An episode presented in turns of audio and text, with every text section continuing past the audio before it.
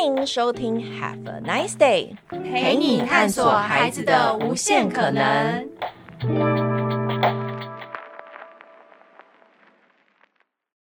本集节目是 Coco 老师的心理聊天室时间。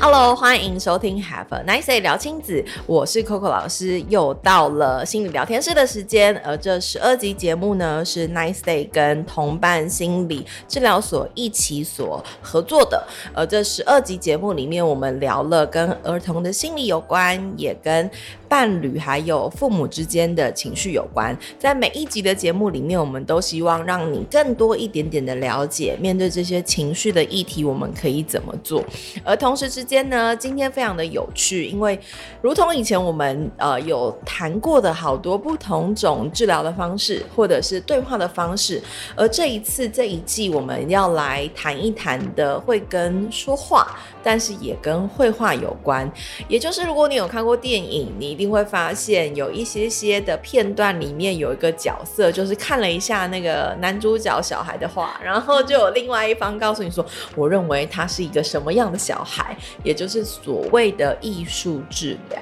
而今天呢，我们想要跟大家谈谈的题目，其实是关于到底画画这件事情跟对话这件事情，怎么样让创作变成一种爱的桥梁，跟能够去了解彼此之间在想些什么的方式跟手段。所以今天要来跟我们对话的是纪云心理师。我们先欢迎心理师。嗨，Coco 老师好。好，大家好。可不可以跟我们简单介绍一下你自己呢？嗯，好，大家好，我是纪云心理师，那同时也是一位专业认证的艺术治疗师。那我目前呢，呃，在我的专业工作里，比较多是陪伴儿童以及成人女性这两大族群，是我目前比较耕耘的专业。那我想要好奇先问，因为我觉得大家对于艺术治疗这件事情，对于 Coco 来说其实不太陌生。因为如果你是 follow Coco 很久的人，那你就会知道说，其实我另外一个团队小人小学一直以来都在做艺术疗愈跟对话这件事。但是我比较好奇的是，也想从心理师的角度来跟大家聊一聊，就是到底什么是艺术治疗？我觉得这对于大家来说是有一点模糊的。是像电影里面演的，我们可能就会觉得，哎、欸，他说真的还是说假？对，所以到底真的可以评断吗？或者真的可以观察得出来吗？嗯、到底他所说他观察到孩子的事情是真的还是是假的？是。那艺术治疗到底怎么聊呢？我们要怎么用画啊，图画的画来说话？嗯，确实是一门就是很大的专业，而且有不同的学派跟取向。对，那艺术治疗本身就是心理学加艺术。啊，这两大专业结合起来的一个助人的方式。嗯，对。那很多时候呢，其实，在我们的情绪方面有很多纠结的部分，或是复杂难以明说的部分。有的时候，艺术可以帮助我们去，呃，让这个表达更流畅啊。尤其是像是创伤或是悲伤，啊，这样子。比较沉重的一些心情的时候，艺术就是一个很好的管道，让我们可以走入另外一个人的心，知道他心里的那一个故事。那我的好奇哦，也要同步问，嗯、就是因为我知道在台湾前几年对于艺术治疗的这个词其实是陌生的，嗯、但是这几年不管是因为创新教育的关系，或者是可能家长更在意孩子的心理发展，嗯、所以其实这件事情应该有更普及，且让大家的接受度是更高的。对，那我的好奇就来了，嗯，就是。通常是什么样的状态，我们会让孩子透过艺术治疗来去理解？就是你观察到父母可能常常遇到的卡观点可能有什么，而他会去寻求艺术治疗的协助。了解。目前我遇到的实务状况，因为我自己有心理智商跟艺术治疗两个专业，嗯、所以我会根据孩子的状况去搭配语言跟图像。做相互辅助。那我通常呢会比较多使用艺术的媒介，主要是遇到孩子可能第一个是在表达时容易焦虑啊，呃不容易用语言说出自己的一些状况或是心情的时候，这个时候呢，我就会透过艺术先与孩子建立关系。嗯。那父母们可能会，呃，第一个是考量孩子的兴趣。如果这个孩子他本来就跟艺术是好朋友的关系，那么这个时候艺术就更容易成为我跟孩子建立关系的桥梁。嗯，而我就也可以把这座桥梁将父母一起呃邀请进来，就成、嗯、成为了一个合作的关系。理解。是。那我很好奇，就是。呃，父母他是愿意现阶段愿意让孩子透过艺术治疗的方式，因为我觉得对于治疗这件事情，嗯、父母都会有一种治疗行为，是就是好像我今天做了这件事情，所以他一定就要改变什么事情。但其实好像不是这样的，嗯、对不对？是，确实可这可能是在呃翻译上或是一些用语上面，可能容易在字面上有这样的一个，好像是生病了或是哪里有问题要来治疗做修正哦。其实，在我自己的呃。就是在工作的理念上，比较不是像要把什么样的东西修正或是修好，而是艺术治疗对我来说，它有点像是一个走进心灵的途径，而这个途径也是从小陪伴我成长的一个方式。所以艺术陪伴我长大，陪伴我度过一些嗯、呃、过不去的情绪低潮的时期。所以我有了这样的经验，我也让它成为我的专业去陪伴。其他孩子或是大人用这样的方式来照顾自己。嗯，嗯，会问这样的原因是因为我觉得很实际。我自己是学设计的哦，是，所以其实啊、呃，很长的时候，我认为设计跟绘画其实是一个很好陪伴人，嗯，不管是一个人的时候，或者是很想表达一件事情的时候，我印象超级深刻。我高中的时候，我的毕业创作是、嗯、哦，我高中念的是画画的学校，所以我的毕业创作是我画了一大堆长得很胖的女生。然后躺在沙发上，它其实是有点复刻之前其中一位画家的作品，然后我再做了其他的转换，嗯，然后我就发现很有趣，就是如果你要我现在去看，我就觉得那好像回应了小时候我面对于自我认同，面对于。呃，体态的形态的评论的某些部分的回应，嗯嗯，那其实这就是一个很典型的，我们透过这件事情，其实最重要的目标是在跟自己对话，而心理师其实是一个非常重要的媒介，去帮助孩子去拆解跟聊一聊他真正的想法跟感受是什么。嗯、对，我们会说，呃，我们说话可以有同理心嘛，嗯，可是呢，我们也可以透过艺术。来同理他人，嗯，那要怎么样用艺术同理？其实就是需要有大量的创作经验，才有办法让两个人一起使用艺术来走进彼此的心啊。所以艺术同理，嗯，是艺术治疗跟一般口语的方式非常不同的一个特点。今天听到了一个新的词——艺术同理，对。蛮有趣的，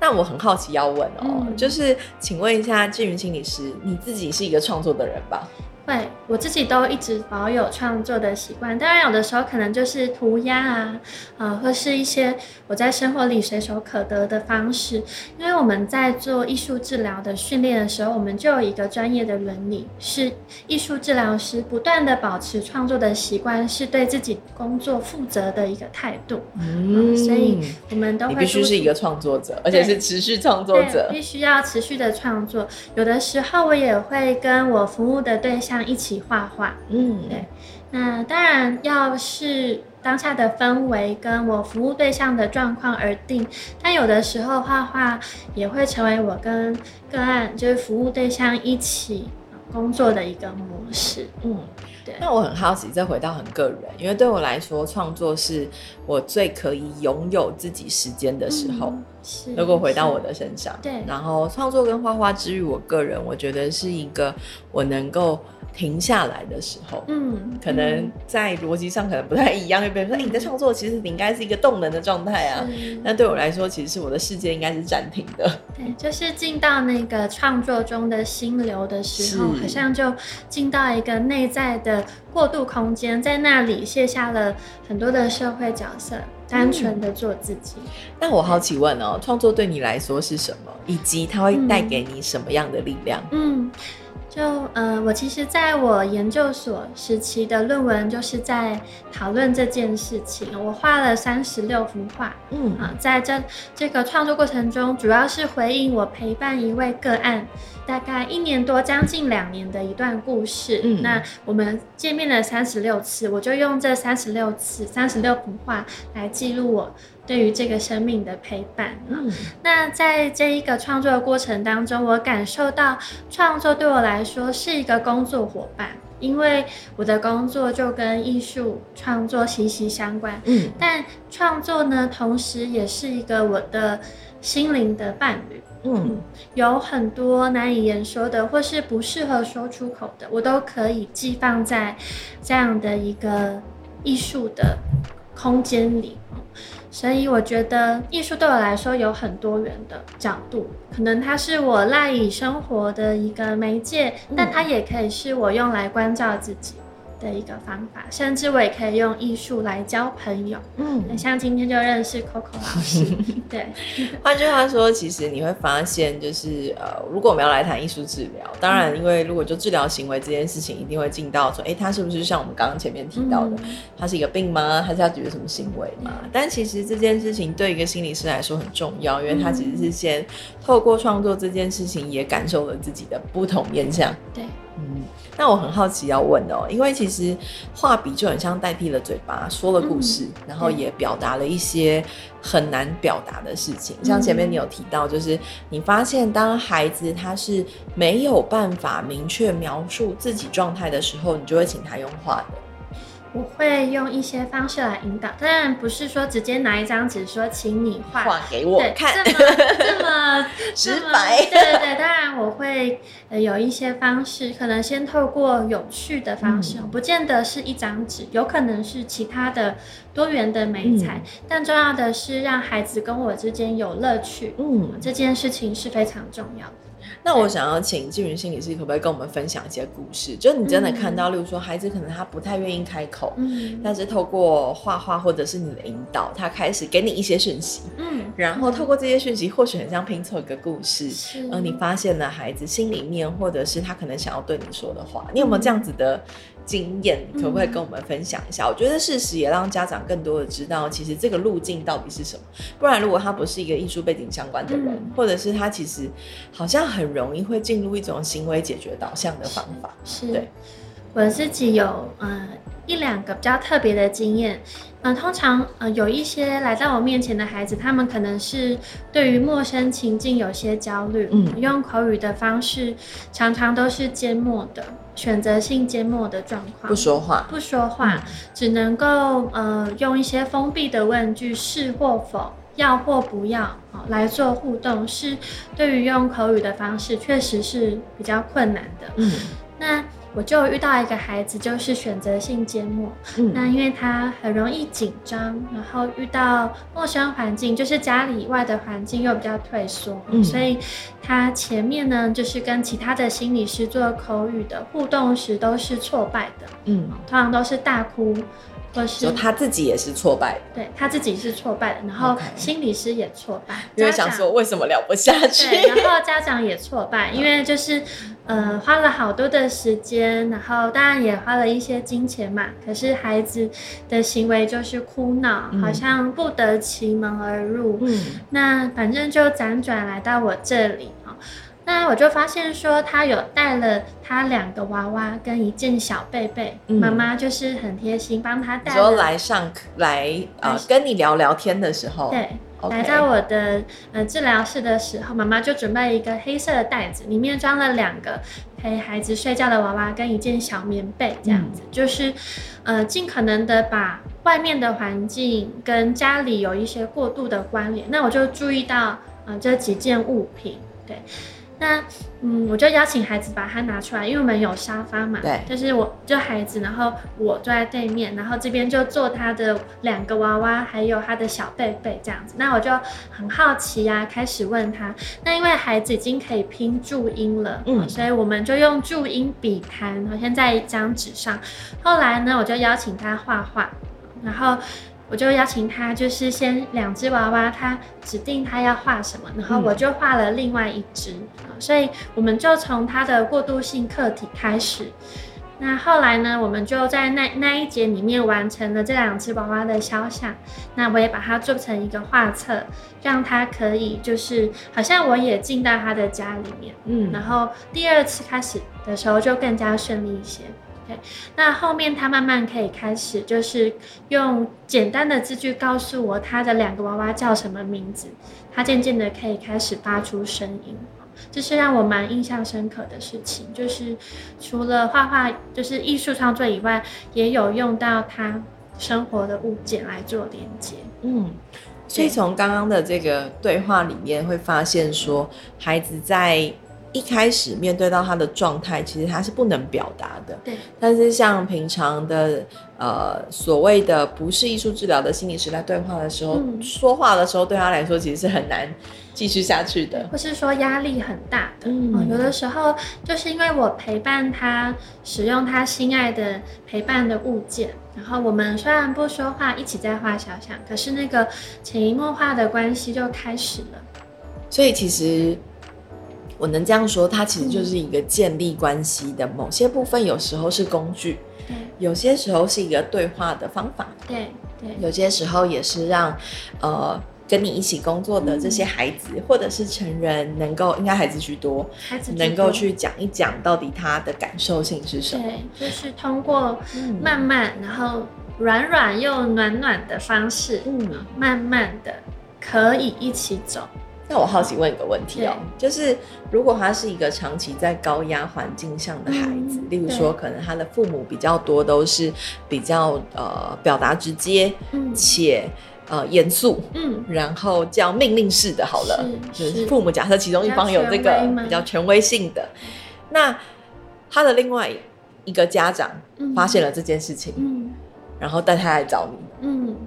那如果像这样的孩子，他其实不太敢表达，嗯，那你你有没有类似的经历是？他真的透过了这些创作而讲出他心里面面对高压权威以及他真正的想法。嗯，像这类的孩子，我就会，呃，当我了解他的处境的时候，我就不会由我来指定做些什么。嗯，有的时候我就会开放我所有的媒材。让孩子自己选择要做什么，我会先观察他。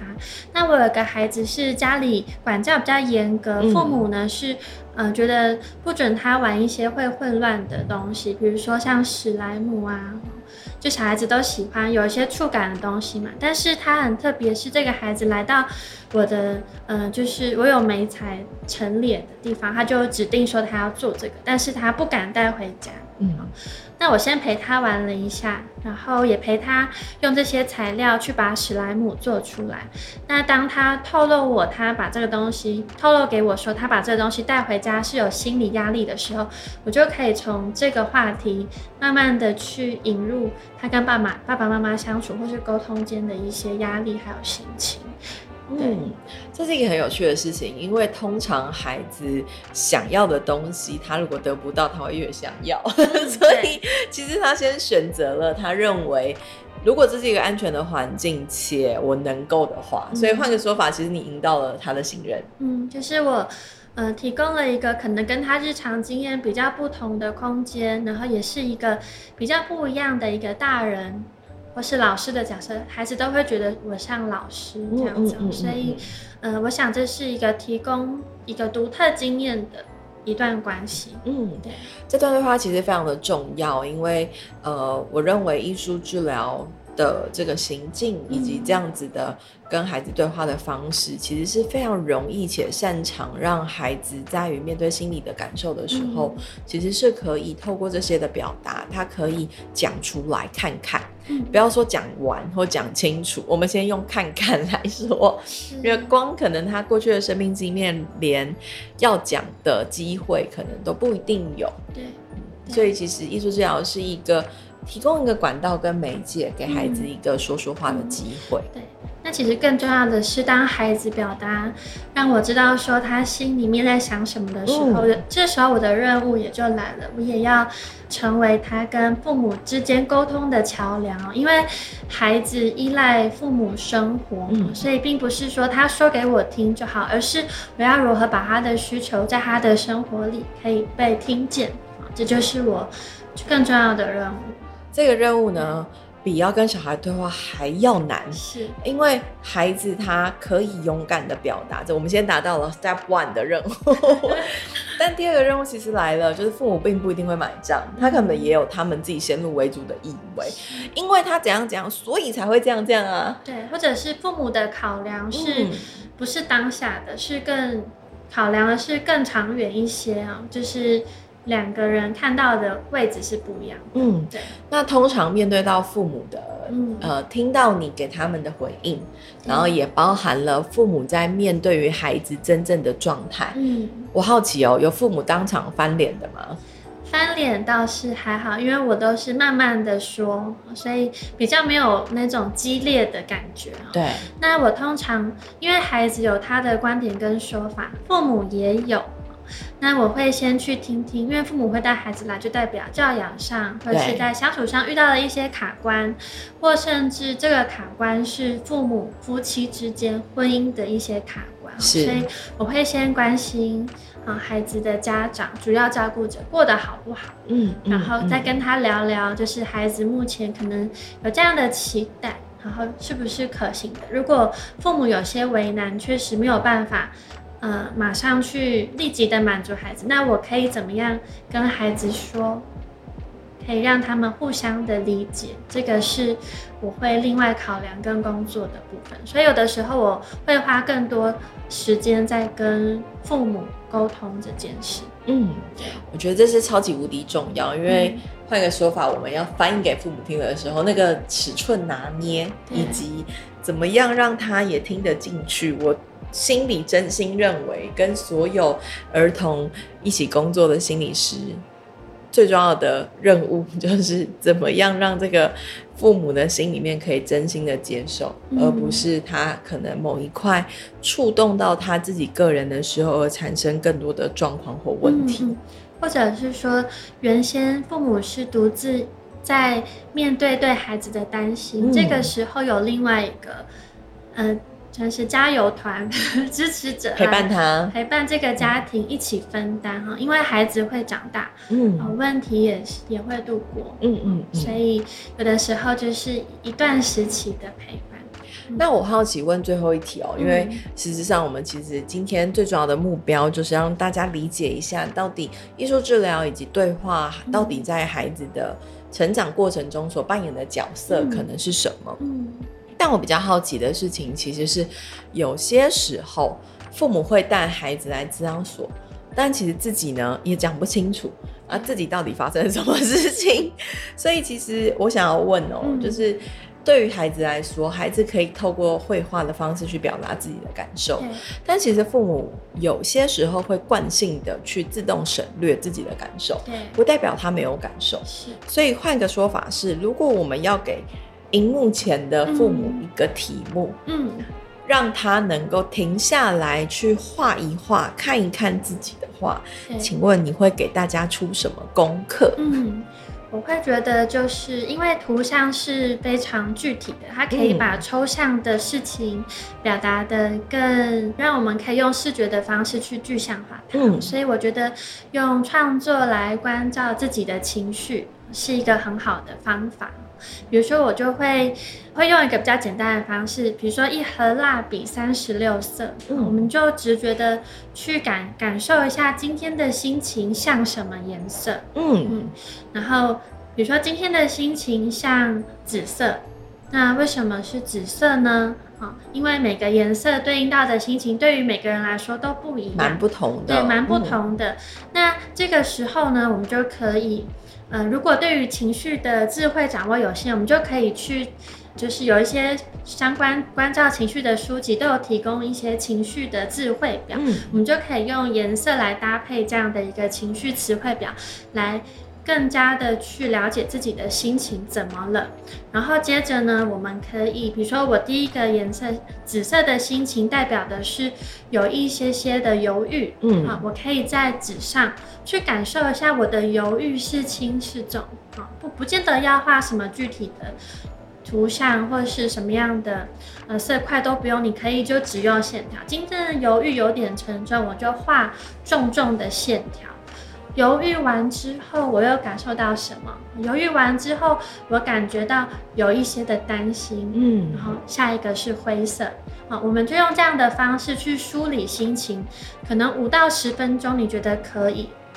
然后就可以结束这个创作，然后写一些小小的文文字来记录一下这个历程。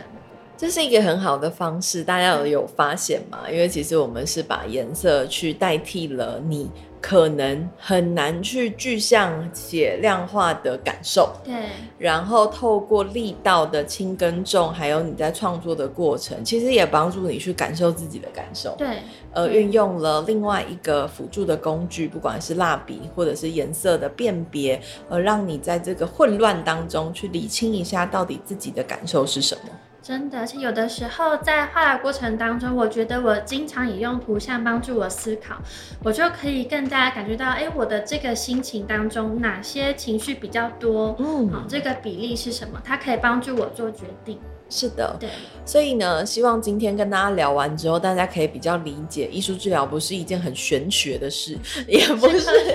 对，是很科学的，且它其实都在运用不同种的工具跟媒介，帮助你能够更多的去听听自己的感受，以及表达自己的感受，嗯、在儿童的身上是。在成人的身上，其实也是也是，是。而的当中，心理师所扮演的角色，艺术治疗师所扮演的角色，其实是协助每一个他在工作的，不管是小孩或者是大人，嗯、特别是小孩，其实是要去理解他们在说些什么，而成为你与孩子之间很重要的桥梁。对对。那最后就是想要补充一下，其实艺术治疗主要指的是视觉艺术。嗯。嗯，当然还有其他的艺术肢体啊，对，像舞蹈治疗啊、戏剧治疗啊、音乐治疗，嗯，这些也都是多元的艺术。